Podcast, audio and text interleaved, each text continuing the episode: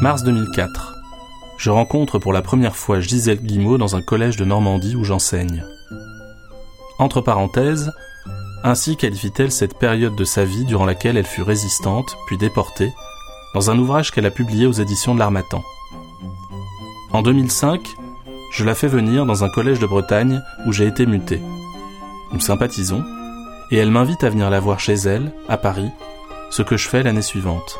Nous sommes au mois de juin 2006, dans son appartement au 15e étage, et je lui demande de me décrire la vue. Tu vois depuis la limite du Père-Lachaise jusqu'à Orly, en passant par euh, le Mont Valérien, la Tour Eiffel naturellement, tous les monuments de Paris, euh, euh, la Défense, ici les Moulineaux, enfin tu vois, c'est à 190 degrés. Donc toi, tu es originaire de Normandie. Ouais. Pourquoi tu as choisi de, venir vivre à Paris? Ça, c'est une bonne question. Parce que quand je suis revenu du camp de concentration, premièrement, je ne supportais pas ma mère. Et deuxièmement, euh, tous mes amis avaient disparu.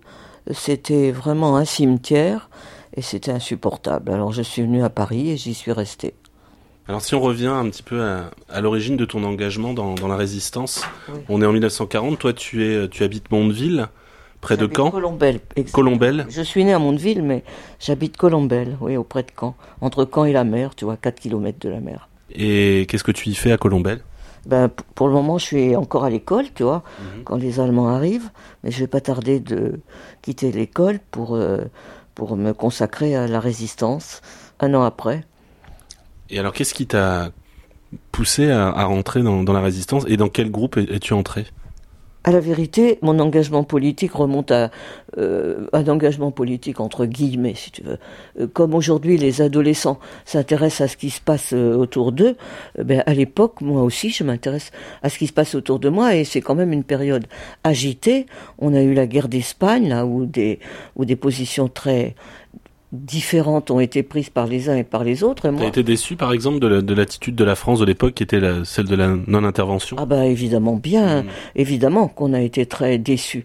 Dès qu'on réfléchissait un peu, on savait que la non-intervention, c'était quelque chose d'extrêmement dangereux, et, puis une espèce de comment d'abdication. Mais en fait, moi, j'étais déjà assez politisée et on disait que cette euh, non-intervention, c'était parce qu'on pensait que l'Allemagne fasciste était un barrage au communisme, à hmm. l'Union soviétique et naturellement au théorie communiste. Et toi, tu appartenais au Parti communiste? Non, pas du tout. Moi, j'appartenais à rien du tout. Hmm. Euh, en, euh, en 36, euh, moi, je vivais dans une cité ouvrière où, bon, mon beau-père était, était comptable. Lui, il avait de la chance d'être un peu favorisé, mais les 6000 ouvriers de l'usine euh, n'avaient pas de vacances, euh, n'avaient pas de congés hebdomadaires. On travaillait à l'époque 48 heures. Il n'y avait pas de sécurité sociale. Alors quand on était malade, fallait guérir très vite ou bien si on devenait incapable de travailler, on était chassé non seulement de son travail, on n'était jamais payé naturellement, on était chassé aussi de la cité ouvrière où on habitait. C'était une grande misère pour euh, la classe ouvrière. Donc euh, j'ai eu la chance de fréquenter euh, très rapidement, dès, après le certificat d'études, une école où on appliquait les méthodes freinées. Et les méthodes freinées, comme tout un chacun sait, c'était à l'époque des méthodes d'avant-garde où on impliquait les élèves, les enfants dans dans la vie, dans la vie politique, dans la vie quotidienne, politique entre guillemets si on veut, mais où on, leur apprenait ce que c'était que la démocratie, ce que c'était que le vote. Les femmes votaient pas à, l'époque. Mais bon, j'ai eu la chance d'entrer dans cette école et je pense que c'est ça qui m'a, dès l'âge de 14 ans, euh, forgé. oui, forgé en quelque sorte. Oui. Voilà, c'est ça, mhm. oui. Et donc, euh, bon, euh, il est sûr que vivant dans cette cité ouvrière, je, ne pouvais me situer qu'à gauche. Alors, je voudrais revenir sur, ton parcours. On, parlait de ton engagement donc dans la résistance. Comment une jeune femme, la jeune femme que tu étais, rentre en contact. Déjà, la résistance, qu'est-ce que c'est? On ne sait pas ce que c'est au début. C'est d'abord, euh, voilà, la débâcle. Hein, euh, bon, après tout, enfin, rentre dans l'ordre entre guillemets, tout se met en place. Les Allemands occupent, nous on retrouve euh, nos cases, et puis on est désespérés. Mais heureusement, il y a eu l'appel du 18 juin. avec des copains. On tu l'as pas entendu à la radio Je l'ai pas entendu, mais ma mère l'a entendu à la radio. Mhm. Et moi, j'étais en train de regarder défiler l'armée allemande qui arrivait dans Caen avec mes copains. Et quand j'arrive le soir du 18 juin, euh, ma mère me dit on a entendu un appel d'un militaire, je crois qu'il est général, qu'elle m'a dit, et qui a dit que la guerre n'était pas finie, que l'Angleterre. Euh, Parce que c'est vrai que De Gaulle à ce moment-là, il est inconnu en fait, personne ne le connaît. Personne ne le connaît, ouais. On ne sait pas qui c'est.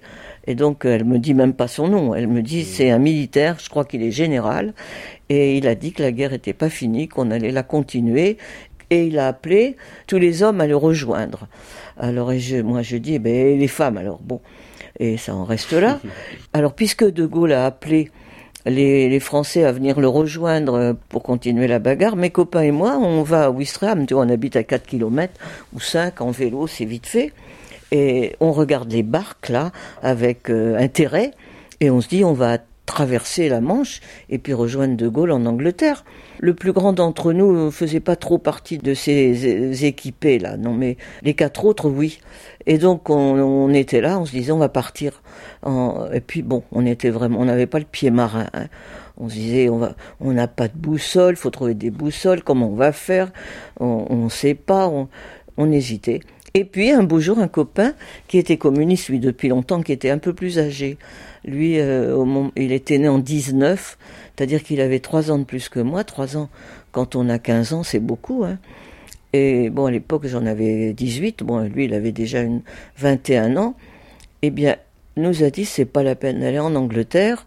On va commencer de se battre en France. On va organiser, ça s'appelait pas encore la résistance, mais on va organiser des mouvements de révolte. on va se battre ici. Alors en, juin 40, en décembre 40, on a distribué nos premiers tracts, qui étaient des tracts bien inoffensifs, hein, pour demander aux ouvriers de l'usine de ne pas travailler pour la guerre, qui demandaient aux paysans d'avoir un peu d'esprit civique et de pas affamer la population, parce que l'hiver 40, en pleine Normandie, ça a été quasi la famine, parce que les paysans affolés euh, par euh, le prix de, de l'argent qu'ils pouvaient ramasser auprès des Allemands, vendaient tous leurs produits à des prix prohibitifs. En pleine Normandie, tu trouvais plus de beurre, tu trouvais plus d'œufs, tu trouvais plus rien du tout. Ça a été nos premiers tracts pour demander aux paysans d'avoir un peu l'esprit civique et de penser aux populations civiles, aux femmes et aux enfants français. Et quel accueil vous aviez à ce moment-là lorsque vous distribuiez ces, ces tracts? Bah, on n'avait aucun accueil parce qu'en général, on, se on se planquait, tu vois. Non, mais quelle réaction bah, des... réactions, les gens disaient c'est ridicule, ils vont nous faire euh, euh, fusiller, ils vont nous faire avoir des histoires. Euh, on, maintenant, on a qu'à rester tranquille, etc. On était, je sais pas si on était dans tout le Calvados, 50 rebelles contre l'occupation, tu vois, c'est pas certain. Hein, Petit à petit, bon, ça s'est, gonflé, mais au départ, euh, euh, les gens ont été extrêmement passifs. Hein. Et là, vous êtes déjà organisé Vous avez un fonctionnement en réseau oh Vous avez un nom de code? Pas, encore. Du tout, non. Là, tu vois, c'est très, c'est très théorique. Hein. Donc, tout 41 se passe comme ça. On est résistant dans notre tête, mais pas vraiment dans les faits. Quel est notre travail à nous, ce groupe de jeunes? Distribuer des tracts, c'est tout. Et qui vous porte des tracts? Euh, ben, le seul d'entre nous, là, François Gagné Grandco, qui a des contacts avec le Parti communiste, mhm. lui, nous apporte les tracts. On distribue des tracts très paisiblement toute l'année 41 jusqu'en septembre. Et en septembre, on doit faire une grande distribution de tracts, je ne sais plus. Qu'est-ce qui s'était passé Je crois que c'était après le premier coup de feu de, de Barbès, là, le, le coup de feu de Fabien. Euh, le colonel Fabien, oui. Oui, Donc, euh, Pierre Georges. Oui, Pierre Georges à l'époque n'était pas du tout colonel. Mm. Donc euh, on a une grande distribution de tracts. On était sept, on était donc deux par deux à distribuer les tracts et il y en avait toujours un qui restait à la maison. C'est ce soir-là qu'on a arrêté deux de nos camarades. Notre responsable, le garçon qui a 21 ans, François Guénini Grenco, et Michel Faré, le 21 septembre 40, eh bien 41 tous les deux lancent leur euh, vélo dans, les jambes du gendarme et leur paquet de tracts, et puis se sauvent tous les deux. François Galini va retourne pas dans sa maison. Il prévient un autre copain, celui qui distribuait pas les tracts ce soir-là, pour l'envoyer prendre un contact avec des gens à Caen. Et puis malheureusement, euh, Michel rentre chez lui parce que sa mère est paralysée. Comme les gendarmes leur ont pris leurs papiers, eh bien, ils viennent aussitôt le, le chercher. Et des gendarmes français de notre commune, hein, dont les enfants jouaient au foot avec lui, d'ailleurs, avec Michel. le lendemain matin, on est ébahi que le, le brigadier, le brigadier mhm. euh, ait embarqué Michel et les livré à la, à la Felle gendarmerie. Alors naturellement, c'est la débâcle, hein, parce qu'on se demande s'il va pas être torturé, s'il va pas parler, mais il parlera pas. Alors il sera condamné à 10 ans de travaux forcés par euh, la Feldgendarmerie, enfin par la police allemande. Et puis euh, il, est mis, il en prison avec Lucien Sampé, euh, qui était rédacteur en chef de l'Humanité avant la guerre, avec 12 autres communistes qui sont à la prison de Caen, condamnés à des peines diverses, mais aucun n'est condamné à mort. Et se retrouvent là. Et puis, les attentats, il y en a à Nantes, il y en a à Bordeaux.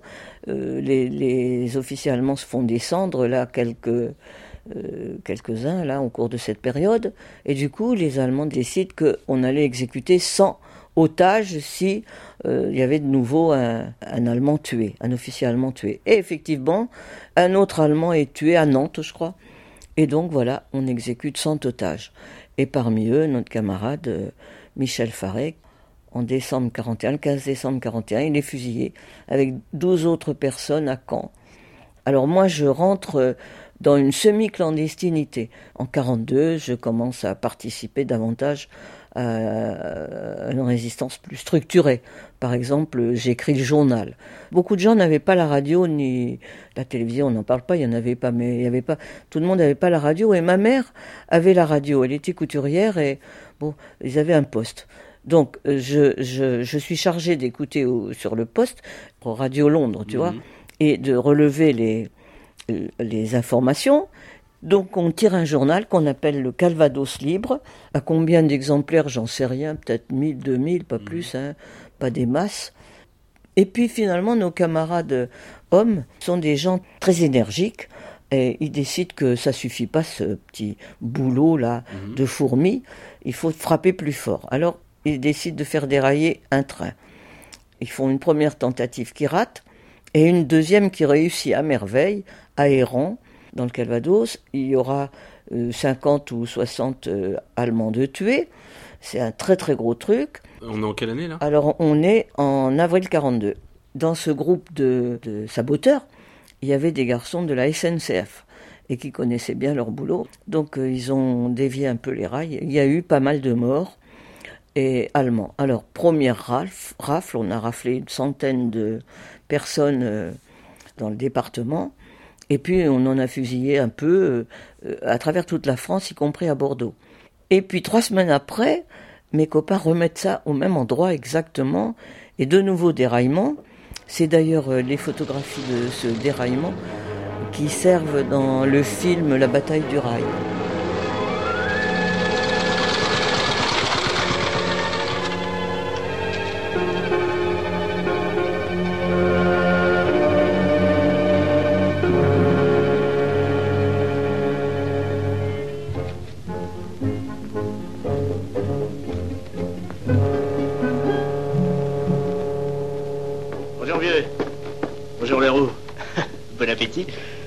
Sais ce qui m'amène.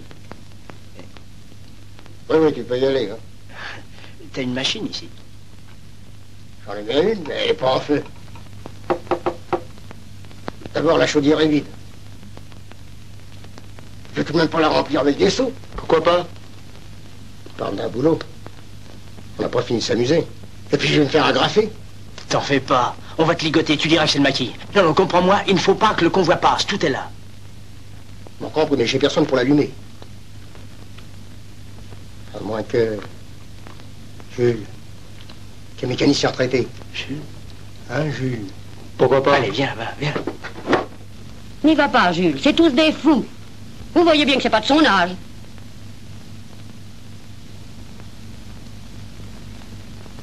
C'est bon. J'y vais. Mais il me faut un aide. Il y a bien le vieux Victor.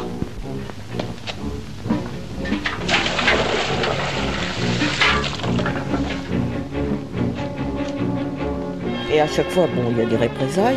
Et finalement, Qu'est-ce que vous vous dites à ce moment-là? Est-ce que vous vous dites, il y a des représailles, il y a des gens qui vont être fusillés, des gens qui vont être ah, arrêtés bah, ça c'était le gros truc. de- Voilà, j'imagine, ça Voilà, pose, ça, ça pose des problèmes. ça pose un, peut-être voilà. un premier cas de conscience. Ça, oui, mais vite résolu parce Ouais. que nous on se dit que en Union soviétique, des centaines de milliers de jeunes gens sont en train de mourir, de se faire tuer. Euh, bon, on n'est pas sûr que les Allemands iront pas jusqu'à Moscou. Pour le moment, ça va mal et beaucoup de gens meurent. Euh, on se dit que puisqu'on on espère un débarquement. On se dit que des centaines de jeunes gens venus du monde entier vont débarquer sur nos plages et se faire tuer. Et que nous, on va pas quand même paisiblement attendre que les choses se passent. De quoi aura l'air la France si elle, elle déjà on a été occupé en moins de temps qu'il ne faut pour le dire. On a Pétain, c'est la honte. Alors si on fait rien, euh, c'est notre raisonnement à nous et je pense qu'on avait raison. Parce que Donc vous dites en fait, vous êtes, on est en temps de guerre, voilà. et Et dans, nous, en temps de guerre, on fait la guerre, il y a des morts, il y a Eh ben, des. voilà, c'est ça. Les, ce sont les, les Mm. otages, c'est le prix à payer pour être combattant Mm. et pour être inscrit dans euh, Pour avoir une légitimité. euh, voilà, à, la, à la fin de la guerre. Donc, euh, les Allemands mettent sur pied un système de surveillance des voies de chemin de fer. Ils réquisitionnent les gens dans les communes. On faisait ce qu'on appelait du titillement. On les titillait. On intervenait sur les voies. Forcément, les gardes-voies se manifestaient, disaient vous pouvez pas faire ça, nous c'est nous qu'on va fusiller, etc. Alors on se mettait d'accord avec eux, on leur disait voilà, euh, vous donnez l'alarme, vous dites que vous étiez à l'autre bout, que quand vous êtes revenu, vous nous avez trouvé, qu'on s'est sauvé. Ils savent pas ce qu'on a fait. Alors on faisait ce qu'on appelait des opérations de perturbation. C'est vrai que ça perturbait beaucoup. Et au cours d'une de ces perturbations, un des participants est arrêté. Et malheureusement, il parle. Il parle beaucoup même. Et dans un premier temps, en décembre, tout le réseau qui était sur euh, Lisieux est, dé- est descendu, est démoli. Le réseau est démantelé. On en boucle une douzaine là. Voilà. Donc euh, bon, voilà, ça s'arrête là.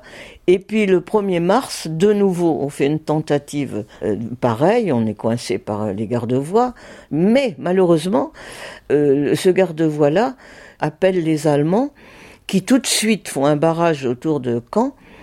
Et les deux copains qui participaient sont interpellés. Il y, en a un qui ne perd pas son sang-froid, qui dit qu'il revient chez une copine, et il donne l'adresse de la copine.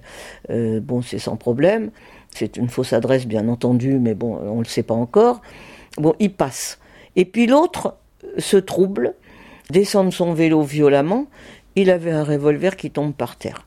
Alors il est arrêté. Malheureusement, lui aussi va parler. Donc on se retrouve entre décembre 42 et avril 43 à 25-26 sous les verrous. Donc me voilà, euh, tu sais, dénoncé par tous le- les quelques-uns qui parlent là. Sur euh, notre groupe de 24, il y en a trois qui ont parlé, quatre peut-être. Oui, quatre avec euh, Boucle d'Or. Alors bon, Boucle d'or, c'est celui qui, t'a reconnu, qui est venu lorsque Oui. les soldats sont venus te chercher. oui, Les soldats ou les gendarmes Non, non, non, le, le type, le gestapiste, là, le- un des officiers de la Gestapo. Alors donc, moi, j'en étais où? Je vais plus à l'école, je n'ai pas de travail, je n'ai pas d'argent, donc il faut que je bosse un peu. Je me fais embaucher au ravitaillement général parce que je pouvais travailler quand je voulais. Là, je travaillais le matin, euh, bon, ou l'après-midi, comme j'avais envie. Et ce matin-là, avec un coup de peau, j'aurais pas été là. Parce que on, est deux de la même cité ouvrière, euh, et on allait dans la même école, enfin on est deux copines à travailler dans ce ravitaillement général. Et une autre de nos amies dans la cité ouvrière meurt.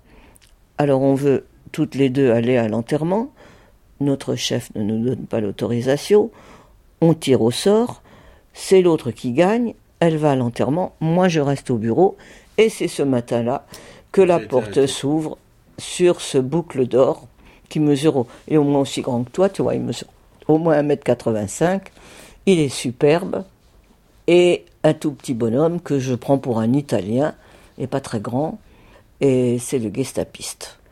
Donc, euh, ben, me voilà arrêté, me voilà à la Gestapo, me voilà interrogé, et en fait, interrogé sur quoi?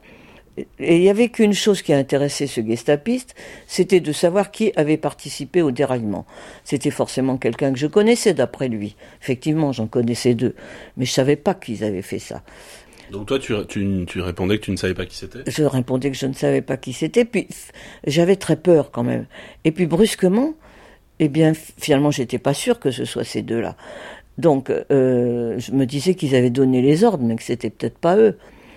Et brusquement, je pense que je ne sais pas qui a fait ces déraillements. Mhm. Que donc ils peuvent me torturer, m'arracher les ongles, faire tout ce qu'ils veulent. Je pourrais pas leur dire, je sais pas. Et ça te soulage Ça me soulage et je souris.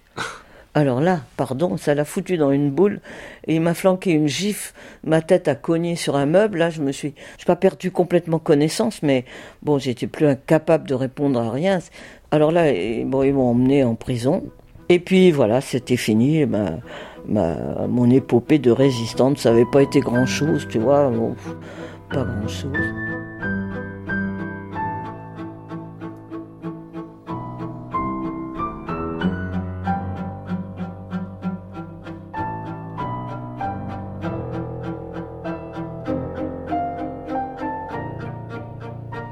Tu veux pas qu'on aille juste sur le balcon deux secondes, Gisèle Pour faire quoi sur le balcon?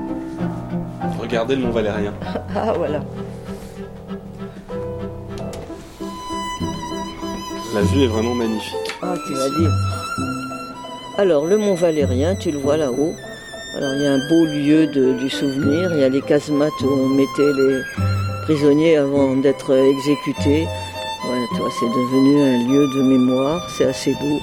alors, je te, demain, euh, je te propose qu'on y aille tous les deux Si tu veux, oui. Tu veux bien Oui, je veux bien. On euh, je sais pas trop comment on y arrive, mais on arrivera bien. Bah. Et tu continueras à me raconter ton histoire euh, là-bas Oui, mais si tu veux. D'accord Si tu veux. Ok. C'est bon quand même.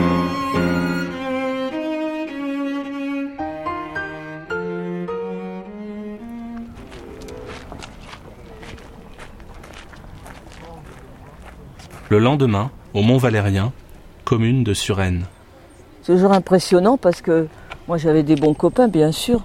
Et quand tu penses qu'ils ont passé là, pas ici à ce lieu, mais un peu plus haut, leur dernière euh, minute si on peut dire.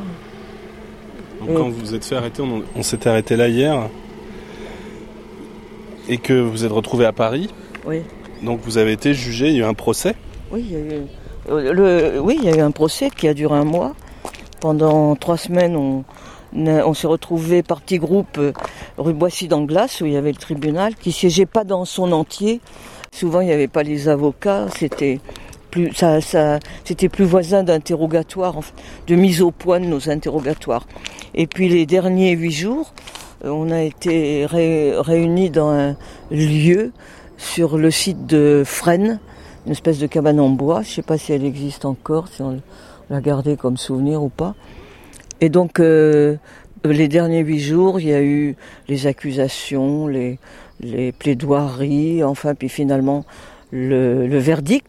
Tu vois, devant un vrai tribunal, la salle était assez grande. De toute façon, vous étiez condamné d'avance oh, Absolument, oui, parce qu'il y en a qui avaient pratiquement rien fait, tu vois, sinon distribuer des, comme ce républicain espagnol, enfin. Ah bah lui, vraiment, lui, il était carrément innocent, tu vois. Les autres, de près ou de loin, ils avaient au moins l'esprit de résistance, tu vois. Ils avaient adhéré à l'idée d'agir. Tandis que lui, là, le pauvre, il avait prêté son vélo, quoi, c'est tout. Et euh, bon, ils n'ont rien voulu savoir. Euh. Il avait, si tu veux, le grand, le grand tort d'être espagnol, le réfugié républicain. Et le jour euh, du verdict? Le jour du verdict. Vous avez une réaction assez étonnante? Oui, on a ri, on a eu un fou rire. Parce que c'était très impressionnant, tu vois, dans cette salle toute tendue de rouge, avec un grand portrait de Hitler, les croix gammées, tout ça, tous les, tous les, le tribunal en grande tenue militaire, des soldats tout le long, tous les des journalistes, euh, les avocats, tout ça, c'était très impressionnant. Et puis, attends, je vais m'asseoir. Ouais, l'interprète, tu vois, c'était un petit homme très élégant, très, très menu, très, très, avec un stick, tu vois, puis un monocle. Et puis, euh, euh, il, nous, il, nous, explique que le tribunal s'inclinait devant notre courage, que c'était vraiment bien de vouloir se battre pour la patrie, mais qu'on avait mal choisi nos amis, que nos amis, c'était pas l'Angleterre qui avait brûlé Jeanne d'Arc, c'est ce qu'il a dit, hein, mmh. textuellement, que c'était avec l'Allemagne qu'on aurait dû, que c'était l'avenir de la France, etc. Bon, donc il a déploré ça, mais il a honoré notre courage, mais bon, euh, malgré ça, il est obligé d'appliquer la législation et de nous condamner euh, à mort pour la plupart. Et donc euh, l'interprète, tu vois, il voulait exprimer le regret du tribunal d'être obligé de condamner des gens aussi honorables que nous à mort là. Mais alors il cherchait ces termes, il savait pas, il hésitait. Il enlève son monocle et puis il nous dit, il y avait vraiment rien à tortiller il y a eu un silence, tu vois. Et puis il y a un, un qui a commencé de rire, puis un autre, et puis on est, sauf trois ou quatre là, les, les, les peureux de la bande là, on était écroulés de rire. Tant et si bien qu'il a évacué la salle du tribunal. Il était furieux, le président. Il s'est dressé, il tapait sur son bureau, et, et on savait pas ce qu'il racontait, il parlait allemand, mais je suppose de qu'il demandait mais qu'est-ce qu'ils ont, qu'est-ce qui se passe? Bon, allez oup, il nous a fait tous sortir dans la petite salle à côté, furieux. Et le, le, les avocats sont venus nous demander pourquoi on avait ri comme ça. Et euh, l'institutrice, ma copine condamnée à mort avec moi, elle lui a répondu On vous le dira quand vous aurez perdu la guerre. Alors euh, donc euh, voilà, ils nous ont laissé là. Je me demande s'il y a un survivant, tu vois, s'il se dit peut-être aujourd'hui qu'est-ce qu'ils avaient à rire comme ça C'est cinglé, pratiquement tous condamnés à mort, là, 16 condamnés à mort, qui riaient comme des dingues. Euh, on a bien ri ce jour-là, voilà. Et puis après, vous vous êtes retrouvés dans Eh votre cellule. On retrouvés dans notre cellule. Vous étiez euh, séparés à l'époque, là, oui, au moment du, du jugement. Et alors, euh, euh, par la fenêtre, euh, quelqu'un m'a dit, nous a dit, mais il fusille pas les femmes. Et moi j'étais furieuse. Et je disais, les 14 autres, qu'est-ce qu'on va en faire? Et puis bon, après nos amis, on était séparés, tu vois. On était plusieurs femmes. On était cinq femmes. Et il y en a deux qui ont été acquittées. Et puis une qui a eu un an. Et on a celle qui a eu un an, puis nous deux, les deux condamnés à mort, on a été mises dans la même cellule, toutes les trois. Donc on est restés ensemble un mois.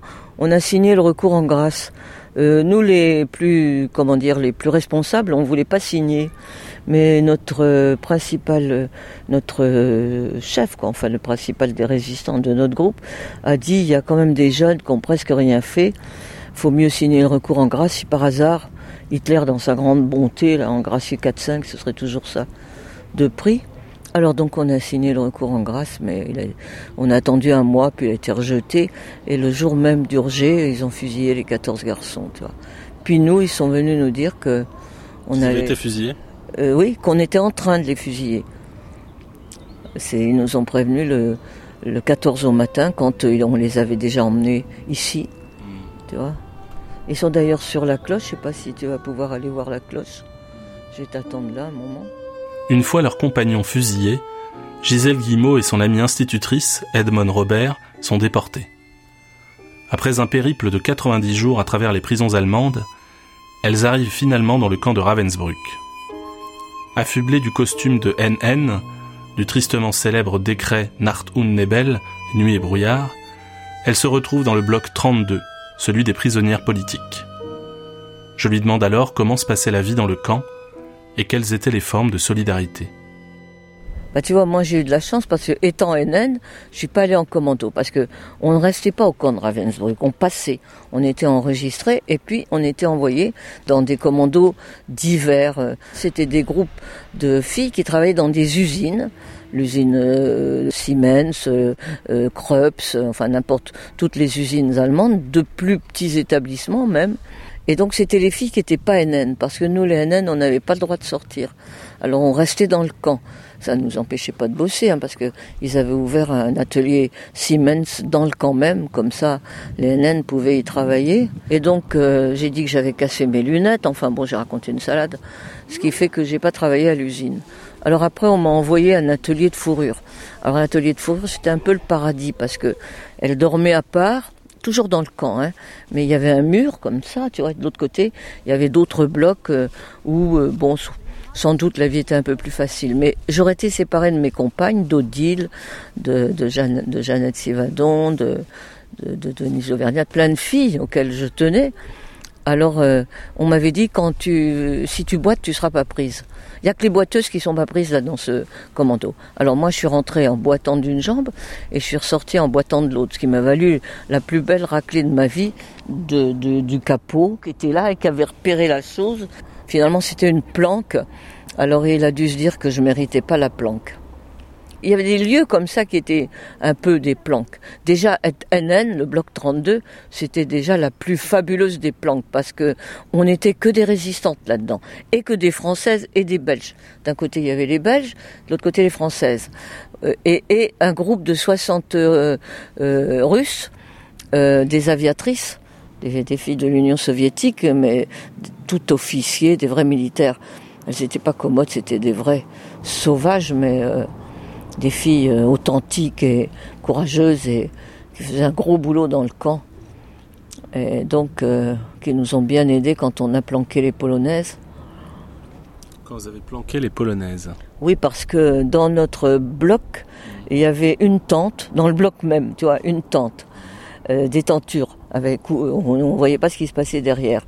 Avec là, 60 petites Polonaises, jeunes, elles n'avaient pas 20 ans, c'est, elles avaient été euh, environ 150 jeunes filles euh, arrêtées, enfin, tu vois, euh, oui, arrêtées, il n'y a pas d'autre terme, dans leur lycée, des étudiantes, elles avaient 18 ans.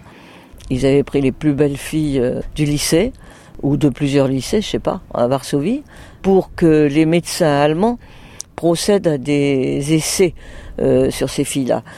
Des vois, essais, des expériences ouais, Des expériences, oui.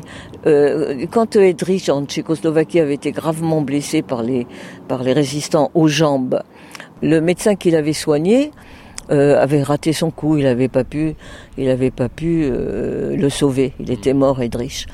Et ce médecin-là se le pardonnait pas et voulait savoir pourquoi, qu'est-ce qu'il aurait fallu faire euh, pour sauver Edrich. Alors il a, il a provoqué les mêmes blessures sur les jambes de, de ces cobayes là. La plupart sont mortes, enfin pas. Oui, il en est mort une centaine puisqu'il en restait 60. Il en est mort pas loin de 100. Et donc les 60 qui restaient étaient très mutilées, elles marchaient sur des béquilles ou euh, tu vois, elles avaient où elles avaient les jambes toutes rafistolées, enfin c'était elles étaient mutilées. Elles habitaient notre bloc mais derrière une espèce de tenture. Et donc euh, un jour, on en a appelé sept. Euh, à la fin de la guerre, c'était en janvier. On en a appelé sept. Alors elles sont parties, tu pouvais pas éviter quand on t'appelait d'y aller. Et on a entendu des coups de fusil. Et le soir, on a ramené les cadavres en disant tentative d'évasion. C'était évidemment pas vrai. Et donc, euh, euh, dans la nuit, on a planqué les 50 qui restaient. Tu vois, ça a été, euh, je sais pas comment, je sais pas trop ce qui s'est passé. C'était les filles à haut niveau qui ont pu les changer des, les faire mettre des, des, numéros de mortes, enfin faire tout un trafic sur le numérotage, tu vois, et puis les cacher dans le camp. Comme on était une quarantaine de mille, c'était pas difficile de cacher quelqu'un, tu vois, parce que euh, trouver quelqu'un avec 40 000 personnes, c'est une ville, hein, tu vois. Donc euh, ils ont, on a posé, comme on appelait ça, quand on était debout, comme ça, rangés 5 par 5, à attendre qu'on retrouve ces, ces polonaises, qu'évidemment ils n'ont pas retrouvées. Et donc, euh, on est resté. C'était la fin. Je suppose qu'un peu plus tôt, ils nous auraient bousillé, mais là, c'était la fin. Donc, euh, on est resté presque un jour, une nuit. Puis les, ils les ont pas retrouvés. Alors, tout est rentré dans l'ordre. Ils ils nous ont dit officiellement que elles, euh, les laisseraient tranquilles. Et alors, quand vous êtes allé de Ravensbrück à Mauthausen, comment fait que vous êtes retrouvé à Mauthausen? C'était parce... On ne sait pas, tu vois. Il paraît que c'était pour qu'on soit exterminés, mais ils auraient pu aussi bien nous exterminer euh, à Ravensbrück, parce qu'ils avaient euh, installé un, une petite chambre à gaz qui a bien fonctionné. Il y a eu plusieurs milliers de bonnes femmes trucidées là-dedans. Tu vois, donc euh, euh, ils auraient pu aussi bien nous liquider là. Pourquoi est-ce qu'ils nous ont trimballés à 800 là-bas, nous faire traverser toute l'Allemagne, la moitié de l'Autriche? On a mis 5 jours et 5 nuits pour arriver, tu vois. Donc... Euh, euh, on, on, peut pas, je sais pas, tu vois, on peut pas savoir. Parce qu'il y a de miraculeux, c'est que quand, après cinq jours, cinq nuits, tu vois, dans des conditions épouvantables, quand on a ouvert les wagons, il y avait des mortes, on les a sortis de là. Et quand on est descendu des wagons, on était sur le bord du Danube. Et alors, euh, c'était au matin, tu vois, c'était l'aube, il était 5 heures du matin. Euh, c'était quand même euh, le mois de mars. Et quelqu'un a crié On est sur le bord du Danube, c'est marqué sur une, pancarte. Alors toutes les bonnes femmes se sont précipitées pour voir. c'était marqué Danao, naturellement c'était en allemand. On s'est précipité pour voir le Danube. On était à l'angle d'un pont qu'on a traversé d'ailleurs après pour aller au camp. Et alors tout le monde s'est précipité et d'une seule voix, tu auras entendu.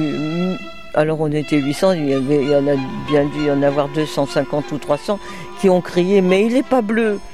Tout dans notre, tu vois, dans notre imaginaire, le Danube était forcément bleu. Danube bleu,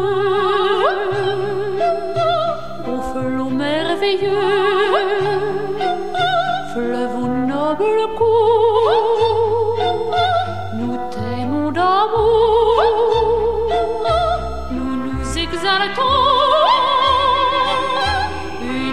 au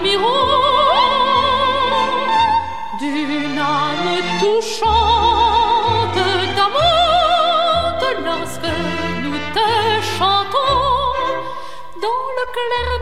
Quand est-ce que vous êtes arrivé à Mauthausen bah, On est arrivé tard, on est arrivé le 7 mars 44, oui. On n'est pas resté longtemps à Mauthausen. Moi, c'est le camp qui m'a le plus impressionné parce que il y avait tous ces gars. C'était très impressionnant, beaucoup plus que Ravensbrück. Ravensbrück, t'aurais dit une espèce de, comment dire, euh, de colonie de travailleurs avec des cabanes, là, tu vois. Euh, il n'y avait pas de, de murs, il n'y avait pas de portail, il n'y avait pas. Tandis que Mauthausen, de toute façon, Mauthausen, après Auschwitz, c'est le pire, hein. Hmm. Tu vois, dans les classements. Et il avait un classement numéro un, je sais plus quoi, tu vois. Auschwitz, c'était le camp d'extermination. Et dans les camps de concentration pure, c'était le camp de Mauthausen qui était le, le, plus redouté, le plus redoutable, plus, plus exactement. Où on mettait les cas, les cas vraiment, hein, tu vois. C'était plein de communistes, c'était. Ce qui en même temps était assez euh, tu vois, c'est favorable pour une organisation parce que les communistes étaient beaucoup plus disciplinés, on arrivait davantage à les organiser que les autres, tu vois. Par exemple, à Ravensbrück, quand il arrivait une bonne femme lambda qui savait pas trop pourquoi elle était là, eh bien, pour l'inclure dans un, dans, euh, dans un, groupe de, de, pas de rébellion, c'était pas des rébellions, mais si tu veux de, euh, de résistance au camp, qui consistait à obtenir quelques pouvoirs pour la rétribution de la bouffe, pour, euh, pour l'hygiène, pour un tas de trucs, bah, c'était difficile. Tandis que les, celles qui étaient des militantes, c'était plus facile. Alors il y avait deux sortes de militantes, les militantes communistes, et puis il y avait celles qu'on appelait les gaullistes, qui elles n'étaient pas habituées euh, aux organisations, mais qui étaient pour la plupart des femmes euh, des, bourgeoises, tu vois. Alors elles avaient une certaine culture, elles, elles étaient d'une certaine façon assez intelligentes, donc euh, c'était plus facile. Tandis qu'on avait des tas de femmes qui avaient été justement arrêtées parce que leur mari euh, faisait de la résistance ou était communiste. Alors ces femmes-là, elles n'étaient pas investies, tu vois, politiquement. Encore que nous, dans notre bloc 32, il y a eu un consensus absolument formidable sur la euh, l'attitude, l'organisation. Il y a eu c'était le bloc qui a eu le moins de décès, tu vois, ou le moins de malades. Euh, on avait, on appliquait une grande discipline.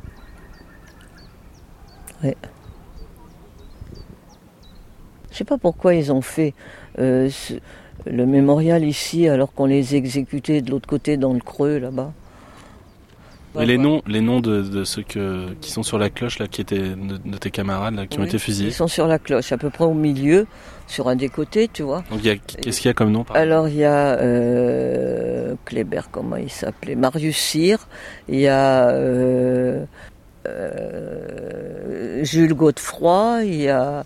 Euh, comment il s'appelait? Boucle d'Or, voilà que je m'en rappelle. Ah, Boucle d'Or, il était dans les, dans les 14 dans, Oui, il était fusillé. Et là, ça lui a servi à rien de parler, de nous foutre toutes dans la merde parce que et il a été exécuté. Tous ceux qui ont parlé, il y en avait trois ou quatre qui ont bien parlé, grâce à qui tout notre, notre groupe s'est effondré, ils ont été fusillés. Tu vois? Et l'espagnol? Le Ben, républicain espagnol. et après notre jugement, euh, euh, Il a été fusillé aussi? Oui, Son nom figure sur la liste? oui, oui, il baragouinait. Je vais aller voir. Oui, oui, tu vas les voir, oui, oui, c'est bien, va. Voilà. Ah, Merci à l'article de la mort, tu vois, je. Je suis fatigué, putain. C'est pas possible. D'être fatigué comme ça. Vraiment, je suis épuisé. Qu'est-ce qu'ils foutent là-bas avec leurs trucs euh, ils, font, ils font quelque chose là, eux. Tu vois? Merci Gisèle d'avoir accepté de répondre aux questions.